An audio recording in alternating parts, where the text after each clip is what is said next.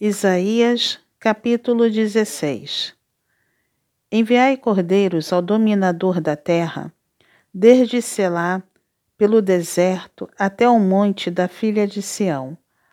Como pássaro espantado, lançado fora do ninho, assim são as filhas de Moabe nos vales de Arnon, que dizem: Dá conselhos, executa o juízo e faze a tua sombra no pino do meio-dia, como a noite.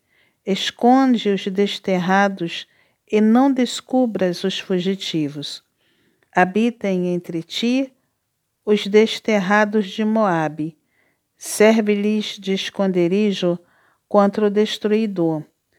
Quando o homem violento tiver fim, a destruição for desfeita e o opressor deixar a terra, então um trono se firmará em benignidade, e sobre ele, no tabernáculo de Davi, se assentará com fidelidade um que julgue, busque o juízo e não tarde em fazer justiça. Temos ouvido da soberba de Moabe, soberbo em extremo, da sua arrogância, do seu orgulho e do seu furor, a sua jactância é vã.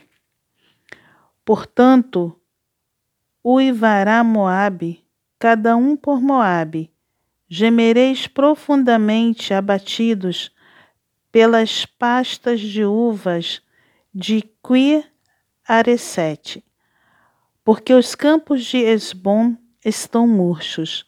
Os senhores das nações talaram os melhores ramos da vinha de Sibima, que se estenderam até Jazé e se perderam no deserto, sermentos que se estenderam e passaram além do mar. Pelo que prantearei com o pranto de Jazé, a vinha de Sibima, regar-te-ei com as minhas lágrimas, ó Esbom, ó Eleale, pois sobre os teus frutos de verão e sobre a tua vindima caiu já dos inimigos oeia, como de pisadores. Fugiu a alegria e o regozijo do pomar. Nas vinhas já não se canta, nem há júbilo algum. Já não se pisarão as uvas nos lagares. Eu fiz cessar oeia dos pisadores pelo que por Moabe vibra como harpa o meu íntimo, e o meu coração por qui eres.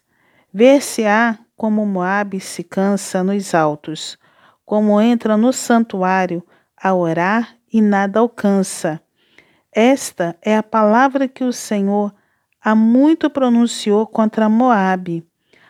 Agora, porém, o Senhor fala e diz: dentro de três anos, tais como os de jornaleiros, será evilecida a glória de Moabe em toda a sua grande multidão, e o restante será pouco, pequeno e débil.